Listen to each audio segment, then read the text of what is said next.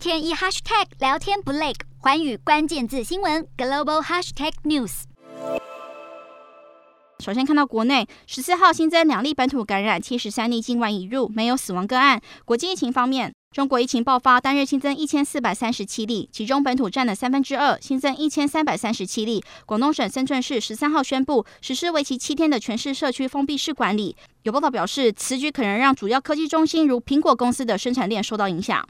日本新增超过五万例，整体疫情呈现趋缓倾向。有报道表示，如果能继续保持下去，目前仍在十八个都道府县实施的防止蔓延等重点措施，有机会如期在二十一号大致解封。南韩曲线持续下探，确诊新增三十万多例，累计超过六百八十六万例确诊。南韩政府预计，Omicron 变异株疫情会在这个星期达到高峰。印度疫情退烧，新增两千五百多例，死亡也在下降，新增五十七例。根据当地媒体报道，每日阳性率已经降到百分之零点四七。越南单日新增超过十六万例，曲线小幅下降。卫生部提议允许无症状的确诊者和接触者在隔离期间仍照常上班。对此，有官员表示，这项提议必须获得科学支持，证明继续工作不会影响身体健康。印尼新增一万一千多例，确诊数持续下降。当地卫生部表示，要使疫情常态化需要长时间准备，且新冠病毒传播率必须低于一。美国新增五千多例，疫情持续下降，但目前累计死亡人数接近一百万人。国内施打加强剂速度也缓慢，打加强剂人口占比还不到一半。